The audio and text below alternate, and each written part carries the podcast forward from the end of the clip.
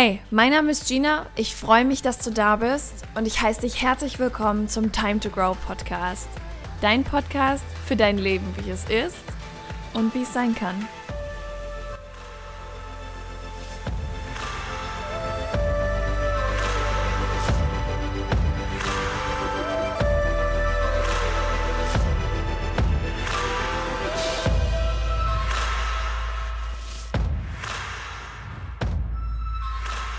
Heute eine wunderbare und wie ich finde, enorm mutige Frau zu Gast.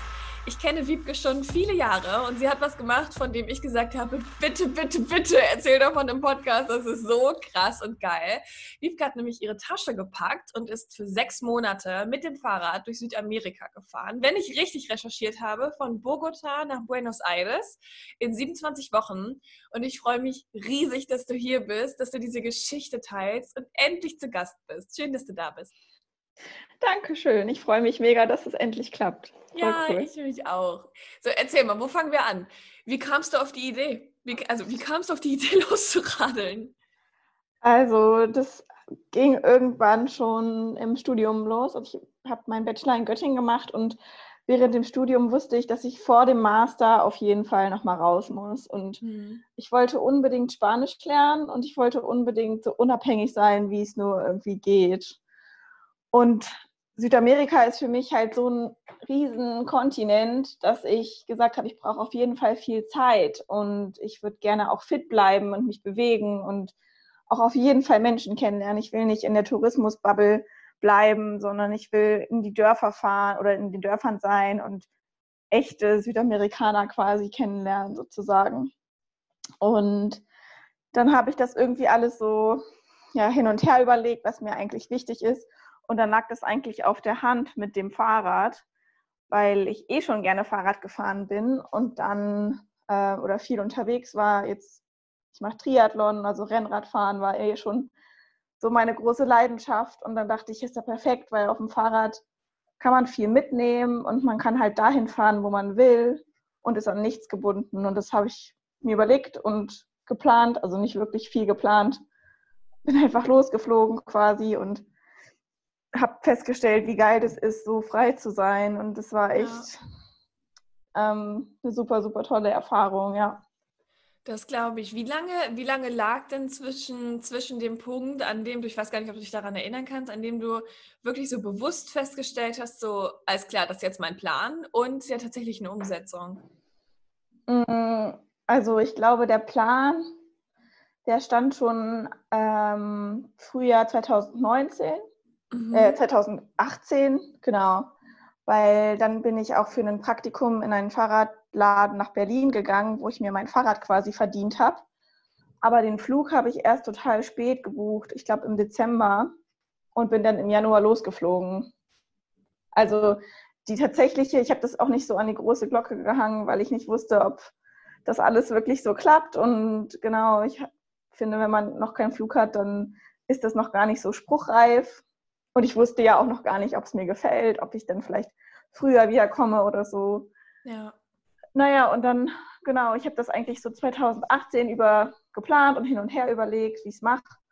Und dann relativ spät und relativ spontan den Flug gebucht und auch die, die Routenplanung und so, die habe ich gar nicht so weit im Voraus geplant. Also ich war da echt super spontan und habe noch Last-Minute-Tipps ähm, genommen, um meine Pläne nochmal zu ändern. Also das war, ja.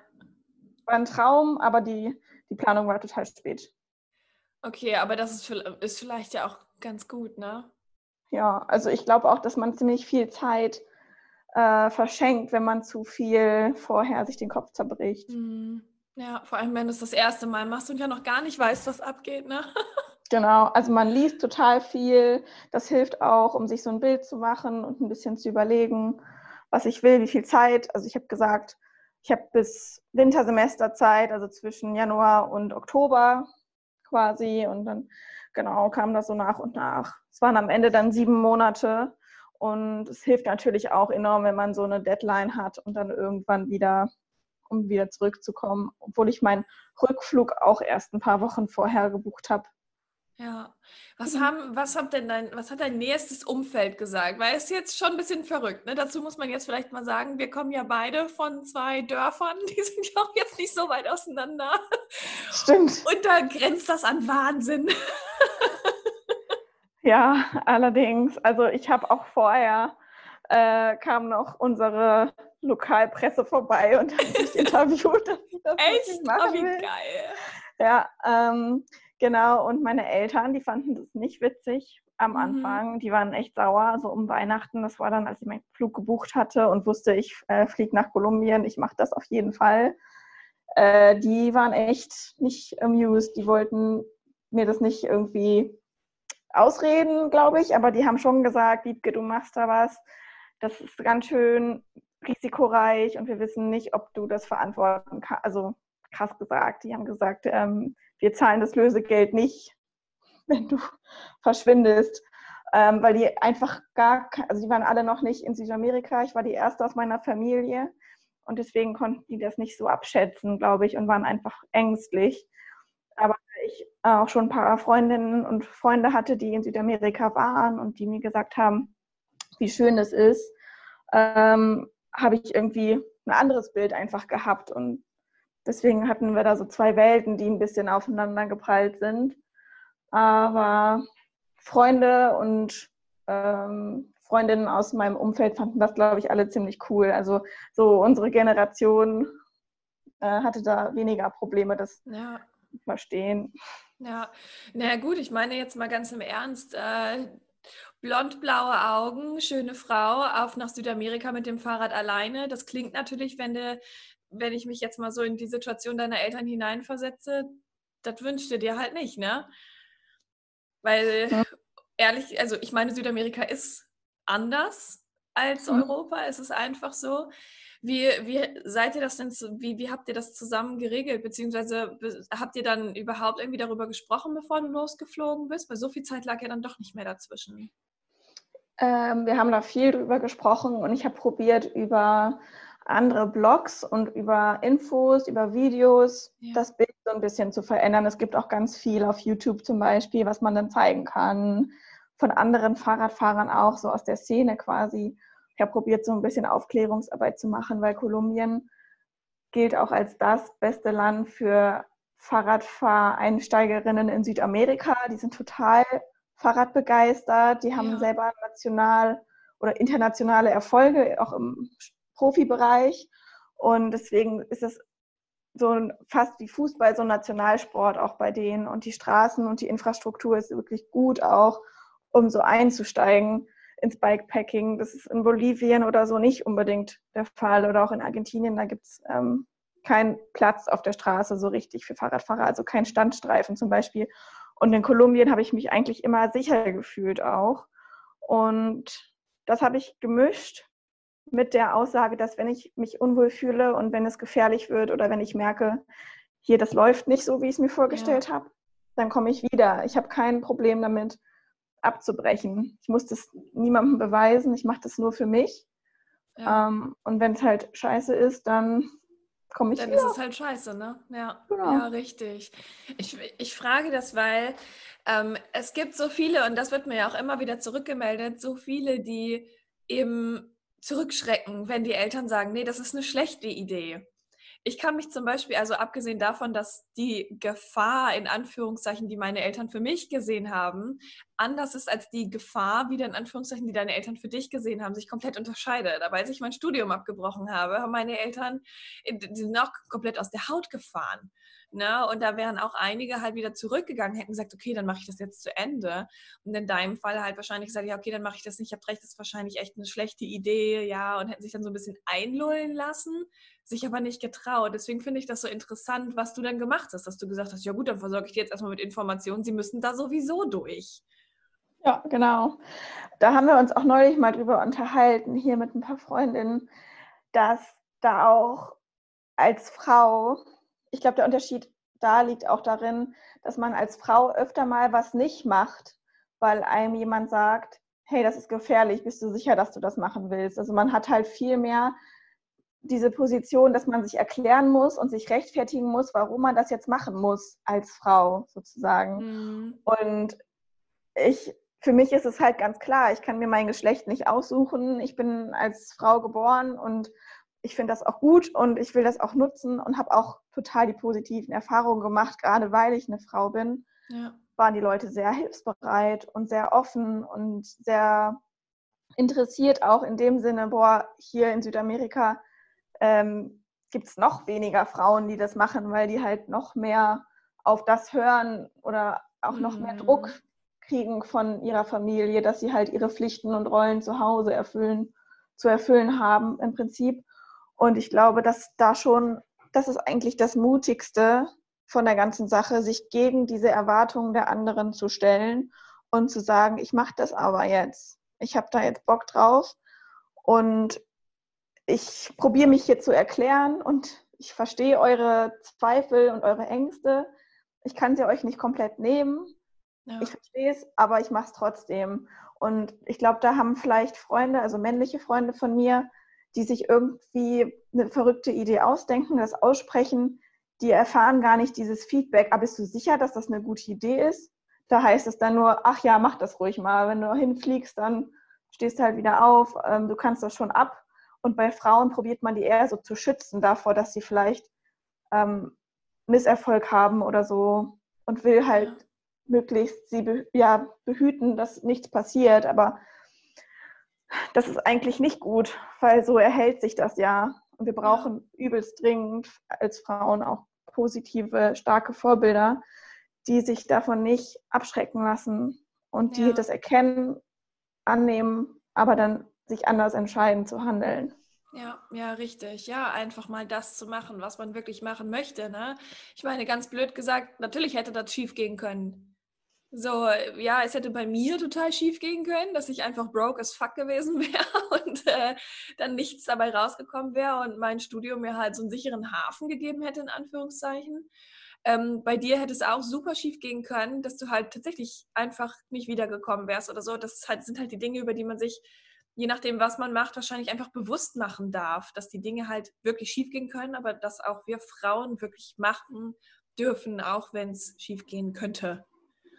Genau, ich, natürlich ja. kann man das auch nicht absehen. Ich will das auch gar nicht verherrlichen oder verharmlosen. Das, natürlich, wenn du irgendwie das Haus verlässt, da ist eine Gefahr. Und wenn du in ein anderes Land fährst, wo vielleicht auch Leute, Touristen regelmäßig abzocken oder auch, es passieren auch schlimme Sachen, so ist es nicht.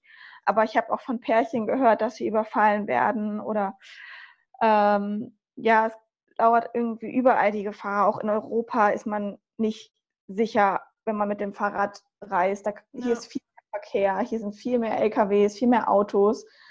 Ähm, das kann hier halt auch richtig knallen und das ist auch wirklich eine Gefahr, die riesengroß ist. Aber gleichzeitig ist auch die Gefahr, dass man etwas machen will und dann so resigniert und sagt, okay, ich mache es nicht wegen euch.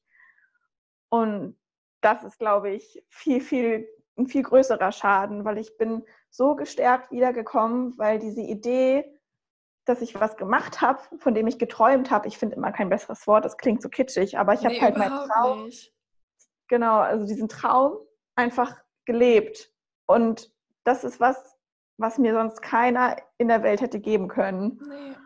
Und das ist das aller, aller krasseste, die höchste spürbare Form so von, ich mache halt einfach mal was, was ich mir in den Kopf gesetzt habe, was wofür ich wirklich brenne und ziehe das durch. Und da bin ich alleine, also nicht alleine, aber das ist halt meine Idee. Und das kann keiner mir wegnehmen. Also selbst wenn sie es geschafft hätten, mir das auszureden, ähm, dann wäre dieser Traum ja immer noch da. Dann wäre er einfach noch nicht gelebt dadurch, dass ich das leben konnte, habe ich so viel Energie und so viel Kraft tanken können für alles andere im Leben. Also es ist nicht nur die Reise an sich, aber auch so eine Einstellungssache, die mich da echt gut trainieren konnte. Ja, das glaube ich. Das glaube ich. Es ist so, ich meine, letzten Endes hast du dir halt damit, dass du das einfach gemacht hast, dass du gesagt hast, nein, ich höre jetzt auf mich, ich nehme mich wichtig, dich tatsächlich einfach mal für voll genommen. Das, genau. was du möchtest. Du hast dich wirklich für voll genommen. Du bist eine eigenständige Person und ich finde das einfach, ich finde es so wunderschön, auch was du gerade erzählt hast, so mit dem Traum und der wäre immer noch da und du hättest den wahrscheinlich auch, wenn du es dein Leben lang nicht gemacht hättest, mit auf dein Sterbebett genommen und dann wäre halt mhm. das gekommen, was niemand sagen oder denken möchte. Ich wünschte, ich hätte. Mhm. Und das ist halt Total. viel schlimmer als alles zusammen, ne?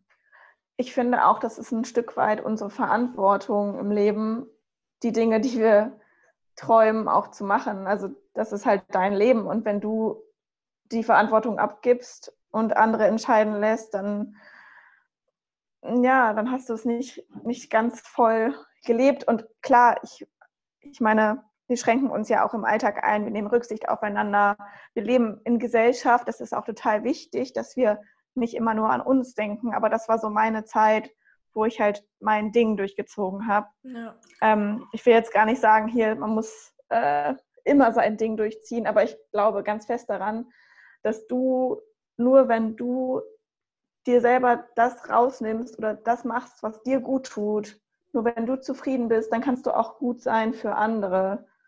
Und wenn wir alle ein bisschen mehr das machen würden, was wir wirklich wollen und nicht darauf hören, was die anderen uns sagen, dann wären wir auch im Miteinander viel beschenkter. Also dann hätten wir auch ein stärkeres Miteinander und würden auch voneinander lernen und sagen, oh, guck mal, cool, du bist mutig, du machst jetzt das Projekt, wovon du immer geträumt hast. Ich mache jetzt, ich fange jetzt auch an. Ich will jetzt auch, also das inspiriert, ohne dass man es ausspricht, wenn man halt ja. sieht, dass jemand sein Ding durchzieht. Definitiv, ja, definitiv. Und man kann es nicht immer machen. Ich denke auch nicht, dass man es um jeden Preis immer machen sollte. Aber mit der richtigen Planung und der Kommunikation, so gut es eben geht, ist es, glaube ich, eine sehr, sehr wertvolle Erfahrung, die ja. man echt jedem empfehlen kann. Absolut, absolut. Ich frage mich bei solchen Sachen halt auch immer, ähm, wer hätte denn jetzt tatsächlich was davon, wenn du deinen großen Traum zum Beispiel nicht wahr machst? Also was ist denn tatsächlich das Plus, was daraus entsteht, dass du den zurückstellst? Es gibt de facto keins, außer dass bei irgendwem vielleicht die Nerven ein bisschen beruhigender sind, aber ist das wirklich der große Preis, den wir dann dafür zahlen wollen, nur dass jemand so ein bisschen beruhigtere Nerven hat? Weil letzten Endes wollen andere, die jetzt gerade auch in unserem Umfeld sind, Oma, Opa, Mama, Papa, auch die Freunde und Tanten und sonst was, die wollen natürlich immer das Beste für uns. Aber das, was andere als das Beste für uns sehen, ist halt nicht immer das Beste für uns. Und das ist auch in Ordnung. Aber es ist halt auch noch eine Form der Liebe und wir dürfen halt lernen, die vielleicht anders einzusetzen. Ne? Und ich meine, du bist zurückgekommen und ich nehme an, deine Eltern lieben dich immer noch. Ja, das war auch total die, entspannende, äh, die spannende Entwicklung, dass sie dann unterwegs von meinen größten Kritikern zu meinen größten Fans geworden sind. Ja, also unterwegs haben sie dann gemerkt, oh, das ist ja gar nicht so schlimm. Das ist ja voll cool. Und meine Mutter wurde dank der Lokalpresse dann auch immer auf der Straße angesprochen. Und die erste Frage war nicht, ah, oh Jutta, wie geht's dir? Sondern, ach, wie geht's denn Wiebke? Ich habe gesehen, sie ist gerade in Peru. Ah, ja, jo, mir geht's gut. Voll schön. Also die hat da auch total viel Feedback bekommen vom Umfeld, womit sie ja. gar nicht gerechnet hat. Und dann hat sie vielleicht, also das, das hat sie beeinflusst und natürlich auch, also Instagram habe ich initial eigentlich für meine Familie gemacht, weil ich dachte, dann äh, sehen das halt alle, die Lust haben und ich muss sie nicht ständig bombardieren mit WhatsApp-Nachrichten. Und ähm, dadurch haben sie halt auch echt voll den guten Eindruck bekommen oder beziehungsweise einen richtigen Eindruck von dem, was ich da eigentlich so jeden Tag veranstaltet habe. Und dann fanden sie es auf einmal ganz cool. Und ähm, das war natürlich auch total schön zu sehen, dass es tatsächlich auch was mit ihnen gemacht hat. Irgendwie. Definitiv. Ja, ihr seid irgendwie so alle in einer Gruppe gewachsen, ne? Jeder für sich an seiner Aufgabe, die dadurch entstanden ist. Ja, also es war echt, echt richtig, richtig schön. Und Voll jetzt schön. im Nachhinein ist es für alle ähm, gar kein Thema mehr irgendwie. Also ja. ich glaube, die Entwicklung dahin war auch ein sehr spannender Erkenntnisprozess, dass man, dass man halt dadurch auch miteinander irgendwie lernt und wächst. Ja. Aber genau, ja. Also es ist wirklich eine spannende Sache und ich glaube, der größte Unterschied ist da wirklich, dass man als Frau das ja schon fast gewohnt ist, ähm, dass man gesagt bekommt, ja, mach mal lieber nicht. mach mal lieber langsam, sagen sie mir auch ganz gerne. Mm. Mach mal jetzt ein bisschen, jetzt kannst du dich ja mal ein bisschen entspannen, mach mal ein bisschen weniger. Ja, Lass genau. das Denk mal die Männer Kinder machen. nach und Familie, ne? Setz, leg dich mal zurück, so nach Motto. Ja, ja, oh genau. je. Ja. So kommen wir nicht weiter. Wie, als es dann losging, also du äh, bist aus dem Flieger ausgestiegen, dieser Moment am Flughafen, wie war der für Hm. dich? Das muss ja so krass gewesen sein. Äh, ja, total. Ich bin halt in Bogotá gelandet und ich habe mir vorher, eine Woche vorher über so ein Internetportal, das nennt sich Warm Showers, das ist sowas wie Couchsurfing für Fahrradfahrer, habe ich mir einen Host gesucht, den Raphael, der mich dann abgeholt hat vom Flughafen. Weil ich hatte ja mein Fahrrad in der Kiste, ich konnte jetzt nicht sofort da drauf springen und losfahren, ich musste das erst zusammenbauen lassen und wollte auch noch meine Kassette wechseln, weil die Berge in Südamerika sind schon ein bisschen anders. Also du Für alle, die nicht wissen, was das ist, was eine Kassette? äh, hinten da, wo deine Gänge, also deine Gangschaltung Okay. quasi am Okay. Hinterrad, genau. Ähm, die wollte ich noch wechseln lassen, damit ich die Berge besser hochkomme. Und so, ähm, auch meine Routenplanung hatte ich bis dahin noch gar nicht gemacht. Das wollte ich dann in der Zeit, wo ich dann in Bogotá mich akklimatisiere, äh, erledigen. Und das war wirklich, also du fühlst dich so am Leben. Man ist, man checkt alles, man ist total wach. Ja. Ähm, das war wirklich richtig, richtig cool. Und dann bin ich einfach zu dem, hab den getroffen sofort. Ich habe den irgendwie gleich gesehen mit seinem Riesenauto und wir haben den Karton in seinen Kofferraum geschmissen und sind direkt zum Fahrradladen. Und es wurde direkt auch aufgebaut ähm, für Lau. Also die, die machen einfach alles da. Du machst eigentlich nichts selber. Also zumindest in Bogotá ist das jetzt so. Ja. Ähm, ganz, ganz viele Fahrradläden. Es ist wie so ein Viertel, wo nur Fahrradläden sind. Und dann war das innerhalb von zehn Minuten komplett aufgebaut wieder. Ich habe dafür drei Stunden gebraucht, das auseinanderzulegen und die so, pff, bam, da ist es. und genau, und dann sind wir halt zu ihm in, der, in die Wohnung gefahren und er hat mir erstmal die Gegend so ein bisschen gezeigt. Mhm. Und das war total cool, ja. Und dann konnte ich in Ruhe planen und vorbereiten und ihn alles fragen. Und das war total viel wert. Erstmal eine Woche ankommen. Ja, vor allem muss man ja vielleicht auch wissen, das wissen vielleicht nicht alle, die jetzt hier zuhören, Bogota liegt ja auch sehr hoch, ne? Da Ja, kannst auch- du ja wahrscheinlich auch nicht einfach jetzt direkt losradeln, sondern musst, wie du sagst, dich vielleicht erstmal genau. akklimatisieren. ja, das geht dann schnell in den Kopf. Man kriegt dann da so Höhenkrankheit, wenn man sich zu dolle anstrengt. Und da hatte ich dann erstmal Zeit, genau. Ja. Ich habe das auch, ja, ich weiß gar nicht, ob ich so akklimatisiert war, als ich losgefahren bin. Ich glaube, es hätte noch ein bisschen länger gedauert eigentlich. Also die ersten Tage war ich schon sehr müde. ja. Und auch einfach, ja, die Höhe, du kriegst nicht so viel Sauerstoff. Deine Muskeln werden viel schneller schwer. Also du hast ja mit Gepäck am Fahrrad ist sowieso schwer. Und dann noch mit weniger Sauerstoff, die Muskeln machen schneller zu und das ist schon eine andere Belastung, wo man sich dann so nach und nach auch dran gewöhnt. Und dann ist es kein Ding mehr, aber am Anfang ist natürlich die Sprache, das Land, die Leute, alles anders und dann noch die, diese, diese Challenge dazu. Das war schon intensiv. Da war ein Tag, da, ich meine jetzt zu Corona-Zeiten, irgendwie drei Wochen gefühlt wie ein Tag da, da ist so viel passiert, hat man so viel gelernt, jeden Tag was anderes gesehen. Ja, diese Tage sind echt verrückt. Hol uns da gerne mal so ein bisschen rein. Also so, ich meine, sieben Monate waren es jetzt insgesamt. Hol uns mal in deinen Trip rein. Ich, ich habe dich ja verfolgt, ne? deswegen bist du ja hier, weil ich das einfach so cool fand. Ich meine, ganz ehrlich, du standst einfach in der Salzwüste mit deinem Fahrrad. Das ist so cool. Ja, das war wirklich auch eines der absoluten Highlights. Also ich bin erstmal durch Kolumbien gedüst, eine Runde. Äh, Bogotá liegt so im, im Sü nicht im Süden, ähm, so zentral südlich. Und dann bin ich erstmal hoch an die Küste und dann von der Küste runter wieder durch Kolumbien. Also ich wollte Kolumbien unbedingt kennenlernen. Ja. Und deswegen hatte ich mir dann nicht diese Linie quasi direkt in den Süden gelegt, die Routenplanung, sondern erstmal so eine kleine Runde gedreht. Und dann bin ich von da aus runter nach Peru, Peru, ähm, Bolivien, Chile, Argentinien und Brasilien. Und habe unterwegs natürlich auch andere Radfahrerinnen getroffen und andere Leute kennengelernt ähm, aus aller Welt. Und immer mal wieder, also ich habe auch viel angepasst. Ich wusste, ich mache diese Runde in Kolumbien. Und dann hat mich meine Schwester angerufen und meinte, sie kommt nach Peru. Und dann bin ich im Bus und drei Tage mit dem Bus gefahren, um sie dann in Lima zu treffen. Und dann hat sie sich spontan auch dazu entschieden, ein Rad zu kaufen. Also auf dem Flohmarkt haben wir ihr dann eins zusammengebastelt, Packtaschen dran.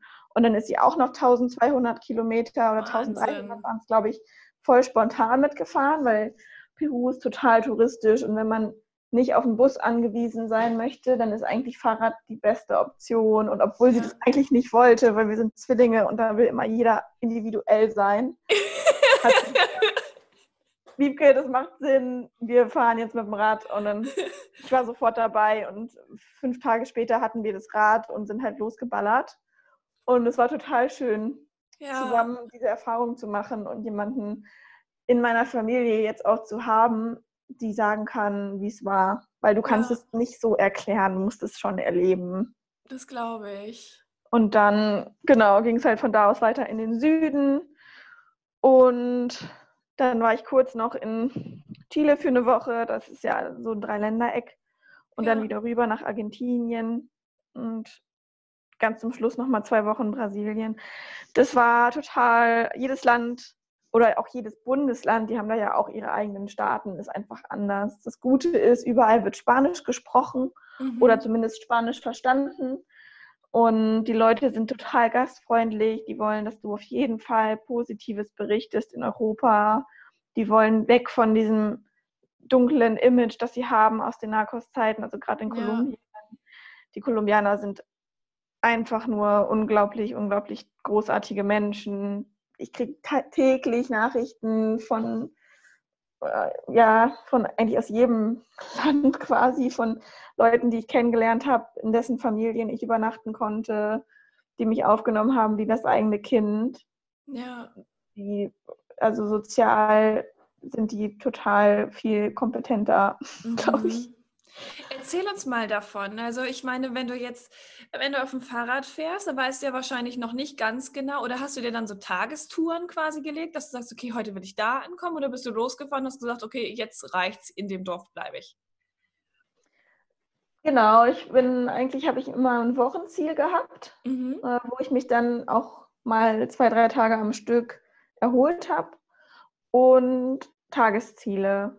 Ähm, damit man, genau, damit, wie du sagst, halt auch was, wo man einfach ankommen kann. Wenn das dann mal nicht geklappt hat und ich habe früher, bin früher angekommen, war das auch nicht schlimm. Aber man hat auch immer so das Ziel, wo man dann die nächste längere Pause macht, wo man ankommt, wo man in Ruhe mal alles durchwäscht und so die Speicher auffüllt. Ähm, und auch ein Tagesziel natürlich, ja.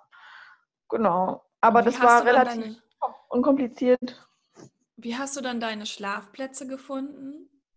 Hm, das war auch eine Entwicklung. Am Anfang habe ich in Hotels übernachtet. Es gibt überall, so wie hier auch, Hotels einfach für die Locals. Das ja. ist jetzt nichts. Also klar ist auch eine Form von Tourismus, aber da trifft man eigentlich in der Regel auch keinen Europäer oder keine Amis, die ja auch da viel unterwegs sind, sondern das ist wirklich ähm, quasi klassisch ähm, so ein Gästezimmer, ähm, das ich am Anfang immer gemacht habe, weil das viel einfacher war. Ich musste mich ja noch akklimatisieren und dann konntest du einfach so Taschen abmachen und schlafen gehen, ja. duschen, schlafen gehen und musstest nicht noch das Zelt aufbauen. Aber später, dann in Argentinien äh, haben, oder auch in Bolivien schon, habe ich eigentlich gar nicht mehr in Hotels übernachtet, weil ich es irgendwann auch langweilig fand du bist zwar im Kontakt mit den Locals und du lern, musst da ja auch immer Spanisch reden, mit denen da redet keiner mehr Englisch, aber du bist trotzdem in dieser Gästerolle. Also die erwarten ja Gäste. Und ich wollte dann die ein bisschen direktere Version quasi. Also ich habe dann häufig in Schulen oder bei, Polizei, bei der Polizei, bei der Feuerwehr nachgefragt, ob ich da übernachten kann ähm, ob die Wie bist du auf diese Platz Idee haben. gekommen? Von anderen Reisenden auch. Unterwegs ähm, lernt man da viel von ja.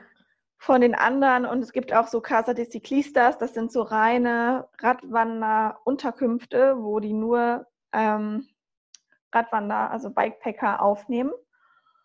Und da wird auch, gibt es auch ganz viel Austausch. Und genau.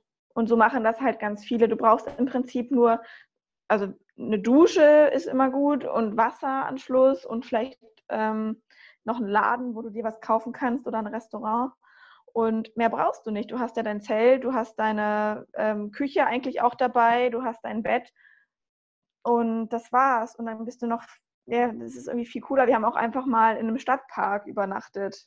Mhm. Da haben wir gefragt, kann man hier, kann man hier zelten? Da war einfach so ein bisschen freie Fläche. Dann meinten die, ja, na klar. Und morgens kamen sie dann und haben uns auf einen Kaffee eingeladen ins Gemeindehaus in Argentinien. Ja. Und es ist total unkompliziert. Die haben da nicht dieses, mh, diese Denkweise wie hier, wenn du reist, dann musst du auch ein Hotel bezahlen, sondern ja. es ist so, okay, du bist, du bist eine Reisende, die sehen, du bist jetzt nicht nur von, also du bist jetzt nicht nur einen Tag oder zwei unterwegs, es ist keine Wochenausfahrt, sondern du bist länger unterwegs. Und dann heißt es sofort, okay, kein Problem, low budget, du willst eigentlich, du brauchst nur was sicheres, du willst was essen und dich ausruhen, das war's. Das ist nicht dieses, okay, wir stecken dich ins teuerste Hotel, damit du, ähm, keine Ahnung, deine, also die Ansprüche an sind ganz anders. Wie soll ich das erklären? Ja. Die Blick, äh, also du hast einen ganz anderen Blick. Teilweise reisen auch Leute, Südamerikaner mit dem Fahrrad, mhm. die komplett ohne Geld unterwegs sind. Und das kennen wir ja gar nicht mehr. Wenn du hier mhm. in den Urlaub fährst oder irgendwie reist, wird eigentlich davon ausgegangen, dass du viel Geld hast weil du Urlaub hast und ähm, gespart hast. In Südamerika können die teilweise gar nicht so viel sparen. Ähm, und gerade auch in Argentinien gibt es ganz, ganz viele Reisende, die durchs, durchs, durch den Kontinent quasi ziehen und immer mal wieder auch arbeiten. Also viele dachten auch, ich ähm, bettel, ähm, was ich nicht gemacht habe. Aber das Verständnis ist ganz anders mhm. und dieses, die gehen nicht davon aus, dass du was hast, ja. Weißt du, wie ich meine? Ja, voll. Das ja. ist auch total ähm, schön eigentlich, weil man dann viel mehr auch, also man gibt und man bekommt aber auch, ohne dass man fragt. Also am Anfang habe ich viele Sachen verschenkt und unterwegs, also wenn ich irgendwo aufgenommen wurde, hatte ich noch vielleicht ein T-Shirt, das ich nicht mehr gebraucht habe oder irgendwie, ne, einfach nur so als Andenken oder ich hatte auch ein Parfüm dabei, keiner weiß warum. Das habe ich dann verschenkt. Ähm, genau, und dass man auch mal kocht und so und die anderen auch einlädt natürlich, ähm, mit dem man dann zusammen ist. Also es ist jetzt nicht ein reines Nehmen, aber die Leute sind einfach total, die freuen sich, wenn sie dir was mitgeben können ja. und wenn sie dir eine gute Zeit machen konnten. So. Ja. Also, ich weiß nicht, ob das alles Sinn macht, wie ich das erzähle. Voll. Weißt du, ähm, ich habe ähm ich habe ja auch John Strelecki mal interviewt und ich weiß nicht, ob du den kennst. Das ist, der, das ist mein absoluter Lieblingsautor. Das ist ganz toll. Der hat The Big Five for Life und das Café am Rande der Welt oh. und sowas geschrieben.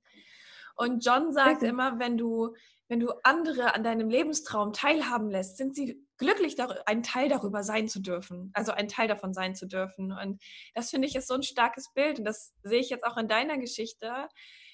Wahrscheinlich haben die Menschen auch einfach auf einfach gemerkt, spätestens dann, wenn sie sich mit dir unterhalten haben, das ist halt ein Teil deines Lebenstraums. Und dann so ein kleines Puzzle sein zu dürfen, ist doch mega geil. Also das einfach unterstützen zu dürfen, dass jemand da wirklich da draußen ist und sagt, okay, das ist mein Traum und ich mache das jetzt. Kannst du mir helfen? Das ist cool. Ich freue mich, diese Folge ganz kurz in eigener Sache unterbrechen zu dürfen. Am 31.10. geht es endlich wieder los. Die Online Mastery startet in die nächste Runde. Und ich freue mich wirklich wie ein veganes Schnitzel auf diesen Tag. Ich freue mich so, so, so sehr, endlich wieder durchzustarten. Und noch mehr würde ich mich freuen, wenn du auch dabei wärst. Die Online Mastery ist ein zehnwöchiges Online-Seminarprogramm, das sich vor allem durch diese wundervolle Mischung aus Live-Seminaren, kleinen Meditationseinheiten, aber auch Teilen, in denen du einfach nur allein bist und dich allein mit dir beschäftigst, auszeichnet. Ich freue mich riesig, dass ich dieses Mal zehn Wochen geplant habe, anstatt fünf, weil wir dieses Mal noch tiefer gehen werden als sonst. Ich kann dir versprechen, dass du eine Reise antreten wirst, von der du nie wieder zurückkehren wirst, weil du an einen Ort kommst, an dem du dich so wohl fühlst wie wahrscheinlich noch nie zuvor. Wahrscheinlich wirst du in diesen zehn Wochen so tief mit dir verbunden sein, dich das allererste Mal so sehr mit dir beschäftigen wie noch nie zuvor. Und darauf freue ich mich. Ich freue mich auf dich, auf deine Geschichte und ich freue mich darauf, etwas ganz Wundervolles mit dir zu erschaffen. Du findest den Anmeldelink dazu in den Show Notes und wenn du noch Fragen hast, schreib mir auf jeden Fall. Ich freue mich auf deine Frage. Wenn du unsicher bist, schreib mir. Ich freue mich darauf. Ich freue mich auf dich, auf die Online Mastery und auf die zehn Wochen, die wir zusammen haben werden. Und jetzt geht's mit der Folge weiter. Genau, ja, absolut. Ich kann das nur bestätigen. Genau das. Und das, ähm, genau, deswegen sind diese Leute, die ich unterwegs kennengelernt habe oder die Freundschaften, die ich unterwegs schließen durfte, auch immer noch so präsent. Also die schreiben mir mhm. und sind immer noch so, boah, du hast das so durchgezogen und freuen sich immer noch. Also wir haben das alle vergessen. Hier fragen alle nur noch, äh, ja, wie läuft es in der Uni? Ja. Und die fragen mich halt, oder sagen mir immer noch, boah, du bist ja hier mit dem Fahrrad lang gekommen, wie cool das eigentlich war. Ja, voll. Was hast du, welche, was für besondere Menschen hast du kennengelernt? Weil ich habe jetzt zum Beispiel schon rausgehört, dass das ja eher wirklich so eine, ich sag jetzt, ich nenne das jetzt mal humane Reise war. Also das ist ja wirklich das du dich menschlich entwickelt hast, aber dass halt auch ganz viele Menschen wirklich in dein Herz gekommen sind, ne? durch dieses nette Aufnehmen. Und mhm. was, was hast du da so an Menschen kennengelernt? Ganz, ganz, ganz unterschiedlich. Also es gibt vor allem, glaube ich, die Menschen, die man kennengelernt hat, die gar nicht damit gerechnet haben. Also die, du kommst ja, egal wo du hinkommst, ohne Anmeldung. Ja. Ähm, ich habe auch nie irgendwas vorweg gebucht oder so, aber du bist ja auch, wenn du dann, du rollst irgendwie auf den Marktplatz und hörst dich um, wo man so campen kann. Und manchmal kommen dann halt einfach Leute und sagen, komm doch zu mir. Und das ist vielleicht das erste Mal, dass sie das machen, dass sie jemanden zu sich einladen, der ähm, gerade mit dem Fahrrad angekommen ist. Und mhm. dann ist das so ein ganz, ganz echter und irgendwie voll ähm, wie sagt man, ja, realer, äh, so ein Moment, wo man halt merkt, boah, der erweitert gerade seinen Horizont, aber ich ja auch, weil ich war ja auch noch nie in seiner Familie oder in ihrer Familie. Und dann ist das so total schön. Und ich kann mich zum Beispiel an eine Familie erinnern in Kolumbien. Da war der Mann auch auf dem Fahrrad unterwegs, der war so Mountainbiker und hat trainiert. Und dann haben wir den kennengelernt und der war eh so ein bisschen, der hat auch auf dem Markt gearbeitet und der war ganz gesprächig. Und dann meinte der gleich, ja, kommt doch mit zu mir, zu meiner Familie. Der hatte zwei Kinder und eine Frau, die alle zu Hause sind auch. Die wohnen zusammen in einer größeren Stadt. Und ich war dann auch mit einem anderen, mit einem Kolumbianer auch unterwegs. Und dann haben die uns aufgenommen. Und an dem Morgen, als wir dann losfahren wollten, meinte der spontan, ja, ich komme auch mit und ist halt einfach mitgefahren und der war dann über eine Woche auch mit uns unterwegs, wir waren dann einfach zu dritt und für den hat es sein ganzes Leben wirklich geändert, krass gesagt. Also der ja. ähm, macht total viel Sport seitdem und fährt jetzt öfter mal längere Strecken mit Übernachtungen und Zelt und so. Und ähm, für den war das, ja, also es ist einfach so schön zu sehen, wie sich die Leute sofort auf einen einlassen können, sich sofort an dich gewöhnen, von dir lernen wollen, im Austausch sein möchten und dann halt auch sagen, hier, ich mache das jetzt. Ich habe gemerkt, es tut mir voll gut. Und es ist irgendwie voll verrückt. Ja, es ist so krass, weil ich kann mir das, also ich weiß nicht, vielleicht geht es auch nur mir so, aber ich kann mir gar nicht vorstellen, dass wenn auf so einem, in so einem kleinen Dörfchen ja auch oder so einer kleineren Stadt, weiß ich nicht, da jemand auf den Marktplatz rollt. Also erstmal ist da bei uns nichts los, wahrscheinlich. Und zum anderen, stell dir mal vor, da kommt dann einfach so ein Kolumbianer und der fragt, wo kann man hier zelten? Da sagen alle Deutschen, zelten? Brennst du? Und da würde wahrscheinlich keiner sagen, so ja, komm doch zu mir. Ne? Wir haben so ein Bett, schlaf doch da, wir geben dir was zu essen, dann erzähl uns von deiner Reise. Das würde wahrscheinlich wahrscheinlich nicht so oft so passieren. Ja, ja, also das weiß ich, kann ich äh, nicht so sagen. Also ich habe das hier in Konstanz auch gemacht. Also ich habe ja. gesehen, da sind Leute unterwegs, die äh, sehen aus wie Langstreckenfahrradfahrer äh, und habe die gefragt, ob sie schon was haben. Also die kamen aus Frankreich und wollten nach Nepal und habe gefragt, ob sie schon eine Übernachtungsmöglichkeit haben. Das war irgendwie im Winter. Die standen da. Es wurde schon dunkel, es wurde mega neblig im Winter. Es ist hier ganz, ganz neblig und die dann so, äh, nee. Und dann habe ich halt meine WG angerufen und gefragt, ich habe hier gerade drei Franzosen aufgesammelt. Wir haben noch einen, so ein Durchgangszimmer in der WG frei. Ist es okay, wenn ich die mitbringe?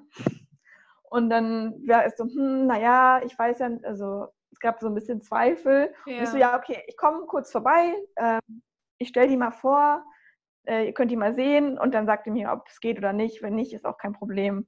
Und dann war das so ein cooler Abend in der WG. Wir haben Krebs gemacht und die haben noch Bier geholt und die gerade die Mitbewohner, die erst gezweifelt haben und das eigentlich mhm. nicht so cool fanden, saßen noch mit bis zum Schluss da und haben, waren völlig begeistert davon. Auch so von, eigentlich fahren, fahre ich, gar, also der eine Mitbewohner meinte, er fährt eigentlich gar nicht so gern Fahrrad. Und dann hieß es auf einmal, ah ja, ich will jetzt auch Fahrrad fahren. Und äh, die haben noch Wochen später davon erzählt, wie cool diese Franzosen waren. Ja. Und das fand ich halt auch, also man kennt es nicht, aber wenn man es einmal erlebt hat, dann merkt man, wie geil das ist ja. und wie viel Spaß es auch macht, irgendwie anderen zu helfen und was zu geben, aber halt auch diese guten Vibes quasi aufzunehmen. Also das ist wie nicht nur ein frischer Wind, sondern so ein Wirbelsturm, der halt irgendwie dich auch voll beschenkt. Also es ist echt ein schönes Erlebnis von beiden Seiten. Und für die Franzosen war das ja auch so, boah, wir wurden noch gar nicht in Baden-Württemberg gefragt, ob äh, wir mitkommen möchten. So. Also so wie du, ne? Ähm, ja. Das passiert halt nicht so häufig, aber es passiert. Und als ich von Barcelona noch nach Freiburg gefahren bin, ist mir das auch passiert und auch von Deutschen. Wenn man offen dafür ist, dann ähm, geht das auf jeden Fall. Mhm. Das ist vielleicht auch so ein bisschen das Gesetz der Anziehung, ne? Du ziehst an, was du aussendest, dass du dann vielleicht ja. tatsächlich mehr auf diese Menschen triffst. Ich finde das super spannend. Ich meine, ich muss natürlich auch sagen, ich habe jetzt hier gerade richtig mein Schubladendenken ausgepackt, ne? Ja, naja, ist ja so. Also klar, das ist auch Gewohnheit. Ich glaube auch, man muss sich mal fragen, wenn man auf der Straße angesprochen würde oder man fährt Rad und dann wird man von einem anderen Radfahrer gefragt, willst du mit zu mir kommen? so platt mhm. wie das klingt, so muss man es ja im Prinzip auch sagen, ist man dann bereit zu sagen, ja, okay, ich komme mit. Ja. Und ich kann mir vorstellen, dass man das dann vielleicht nicht ist oder ich war das vielleicht sogar selber gar nicht vor, mein, vor meiner Reise. Ich glaube, da hätte ich auch Probleme mit gehabt. Aber jetzt, wo ich weiß, die meisten meinen es einfach gut, mhm. äh, wenn du sowas sagst.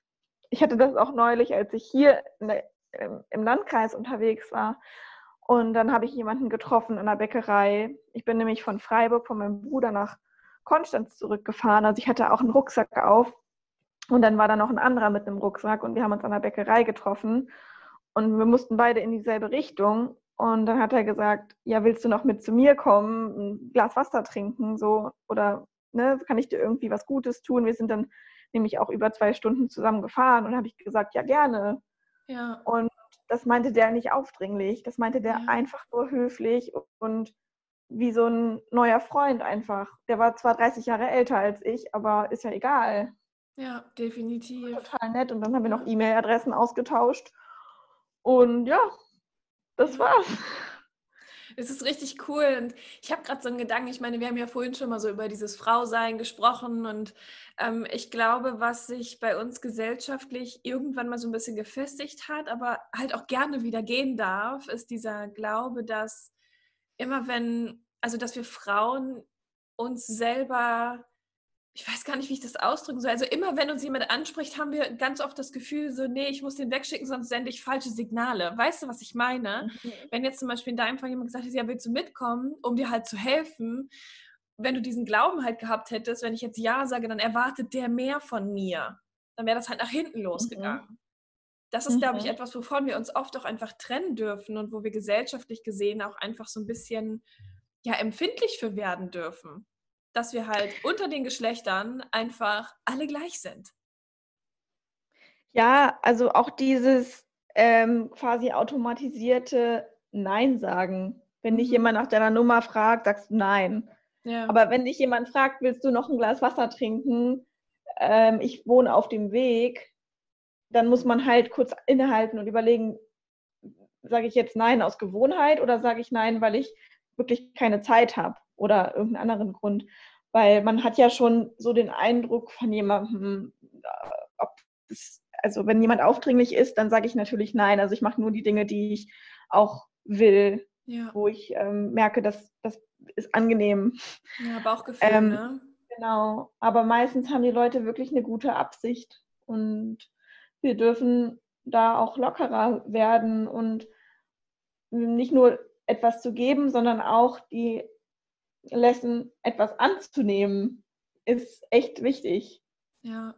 Ja. Häufig beschweren wir uns, dass wir nie was zurückkriegen, aber ist es wirklich so? Mhm. Vielleicht kriegen wir ja Angebote, aber sagen immer nein. Starke Frage, ne?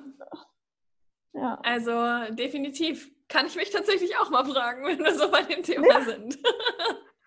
ich bin nämlich Auf auch ein notorischer Nee-Danke-Sager. Genau, also das ist, ja, man wird ja auch immer angelabt. Also wenn man auf der Straße so, ne, möchten Sie ein Abo abschließen? Nein. Möchten Ja. Sie hier mal kurz unterschreiben? Nein. Ähm, aber manchmal, genau, echte Menschen zu treffen quasi und einfach in dem Moment mal spontan Ja zu sagen, ist auch echt cool. Also Ja.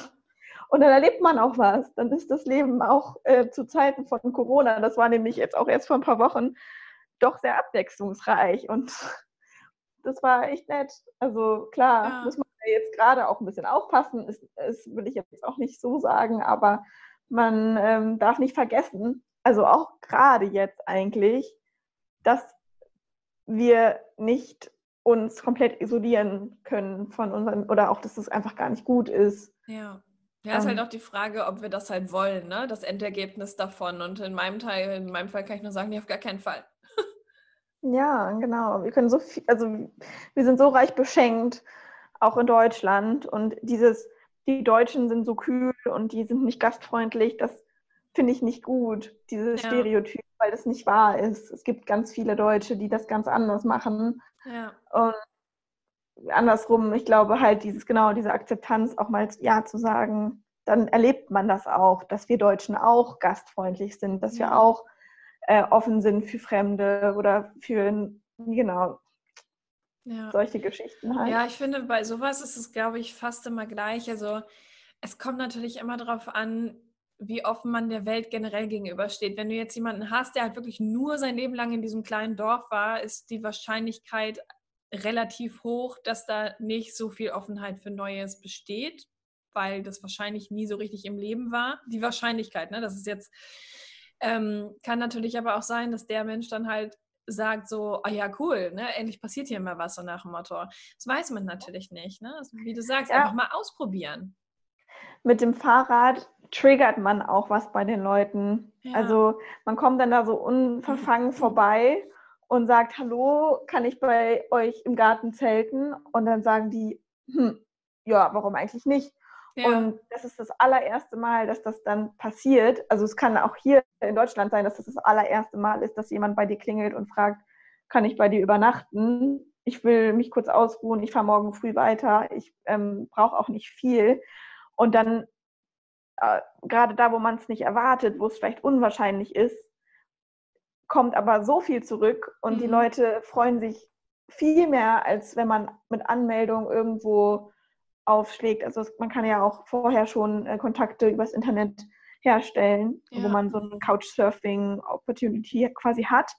Aber wenn du irgendwo einfach klingelst, so richtig altmodisch, äh, und sagst, hallo, hier bin ich, ich bin die und fahre morgen dahin, ähm, dann lernst du viel über dich, Ja. ähm, dass du auch sowas fragen kannst, also dass auch diese Möglichkeit besteht, ja. dass man gar nicht immer alles geplant haben muss oder irgendwie gebucht haben muss im Vorfeld, sondern man kann spontan sein. Und wenn es da nicht klappt, gehe ich halt zum nächsten so. Also ja. why not?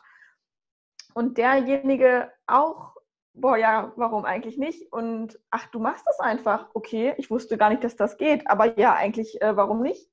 Ja. Also das für beide Seiten ist es ganz spannend. Ja, absolut. Ähm, hast du auf dieser Reise Momente gehabt, in denen du dachtest, es kann doch nicht wahr sein, dass du Angst hattest, dass du irgendwie nicht weiter wusstest? Und äh, wenn ja, wie bist du da durchgegangen? Das finde ich nämlich auch noch mega spannend.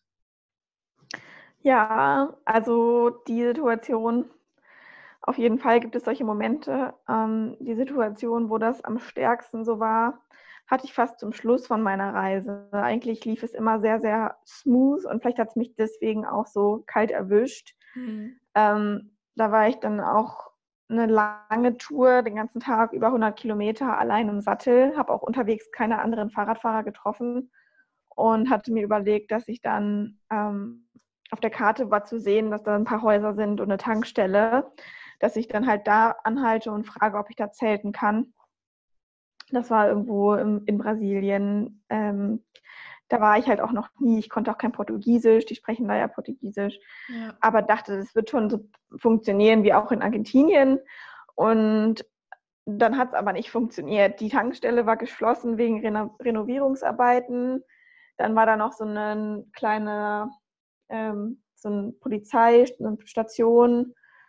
Da war ein Polizist, den habe ich gefragt, ob ich bei dem da, das ist immer auch alles umzäunt und so in Brasilien, das kannte ich auch eigentlich nicht, ob ich bei dem zelten kann. Und dann meinte der, nee, nee, nee, das geht auf jeden Fall nicht, lass mich in Ruhe. Habe ich auch noch nie vorher erlebt, dass mir mhm. ein Polizist ähm, nicht helfen möchte. Der meinte, fahr in den nächsten Ort. Das war ja noch mal irgendwie 15 Kilometer gewesen. Mhm. Aber es war schon fast dunkel und ich fahre nicht im Dunkeln. Das ist mit, also mit dem Verkehr echt nicht cool.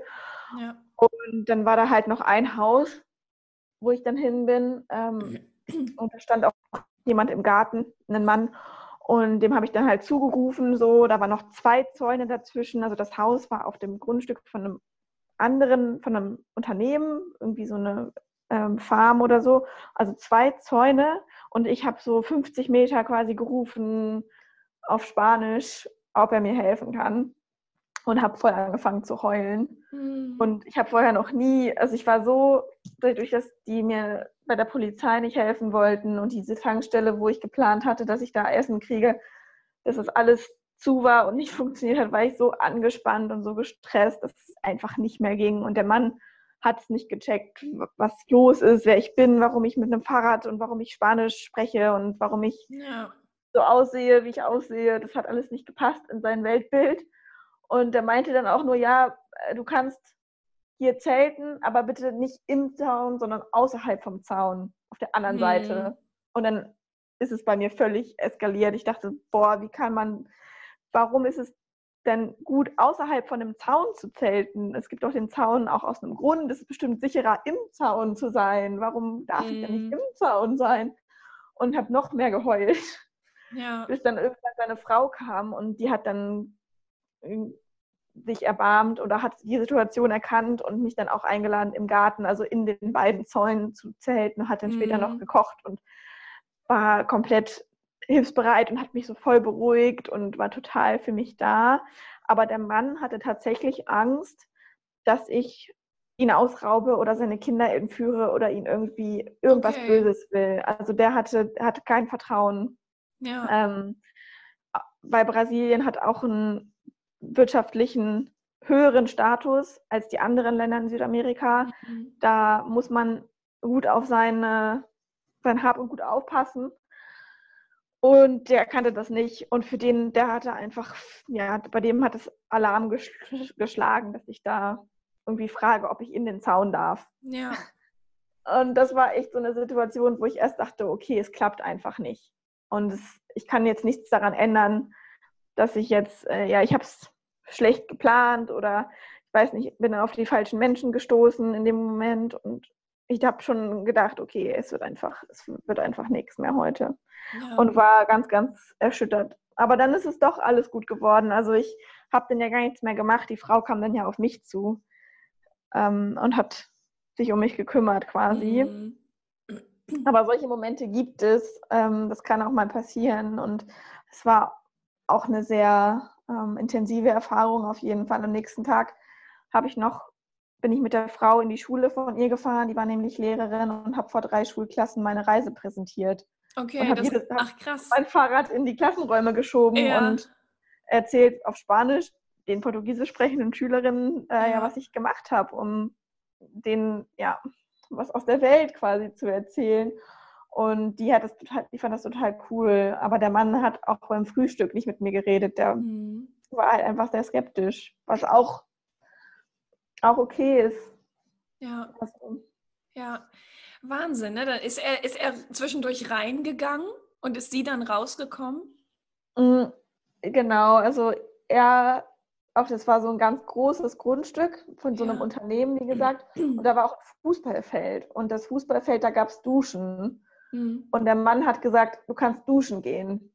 Und dann kannst du rausgehen und dann dein Zelt aufbauen.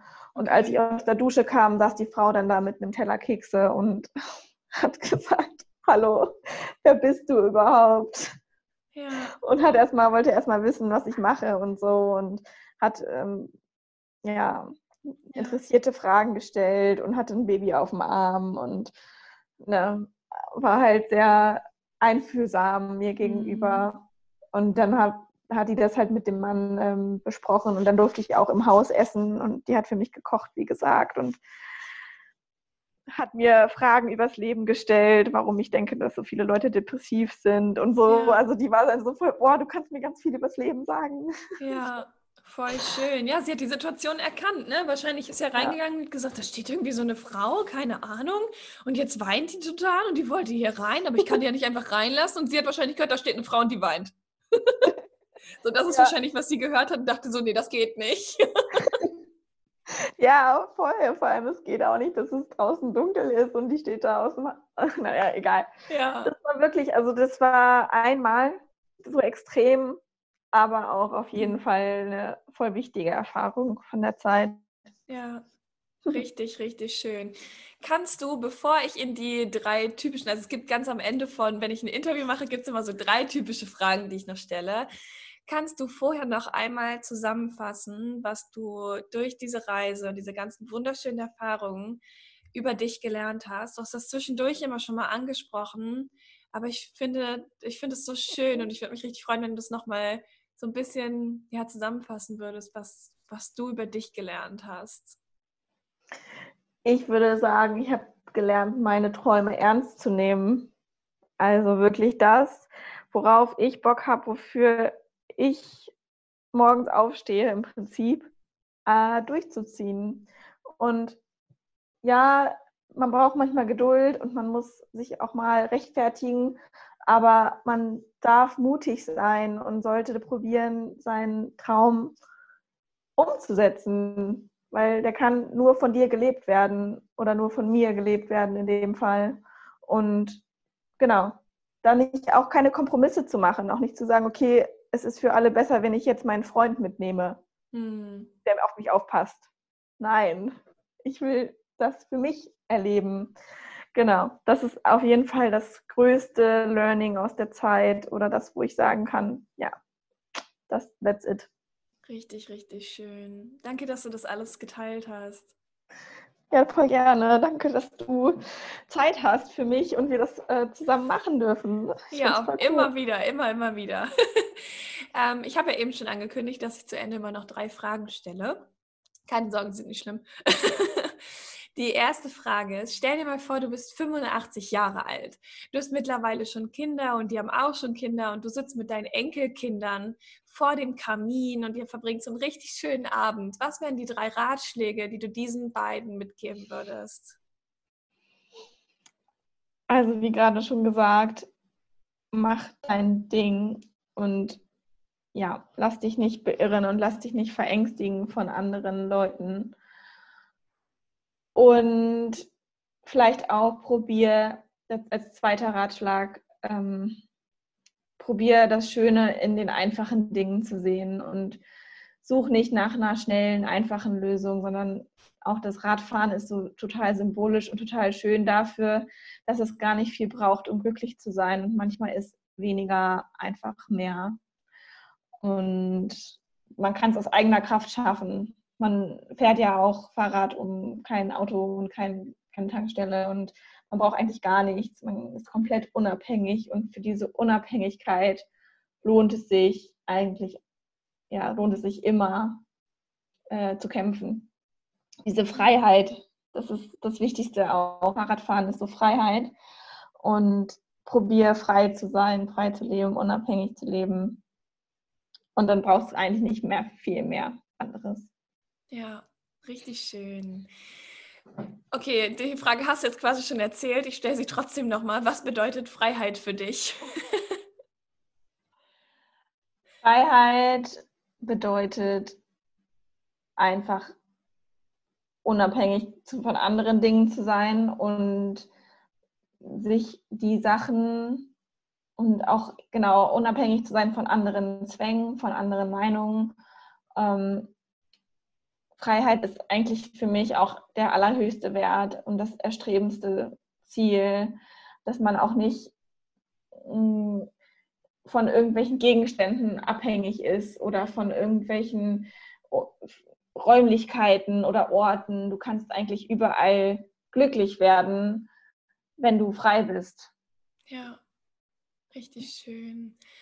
Und zu guter Letzt, hast du ein Lieblingszitat, eine Lieblingsaffirmation, ein Mantra oder irgendwas, das du dir zum Beispiel in schwierigen Zeiten irgendwie immer wieder vorhältst? Und wenn ja, welches?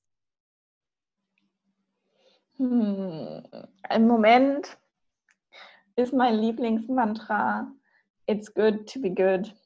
Mhm. Also es ist gut, gut zu sein. Und das ist, glaube ich, ganz wichtig. Wenn du anderen gut tust, tust du dir selber auch was Gutes.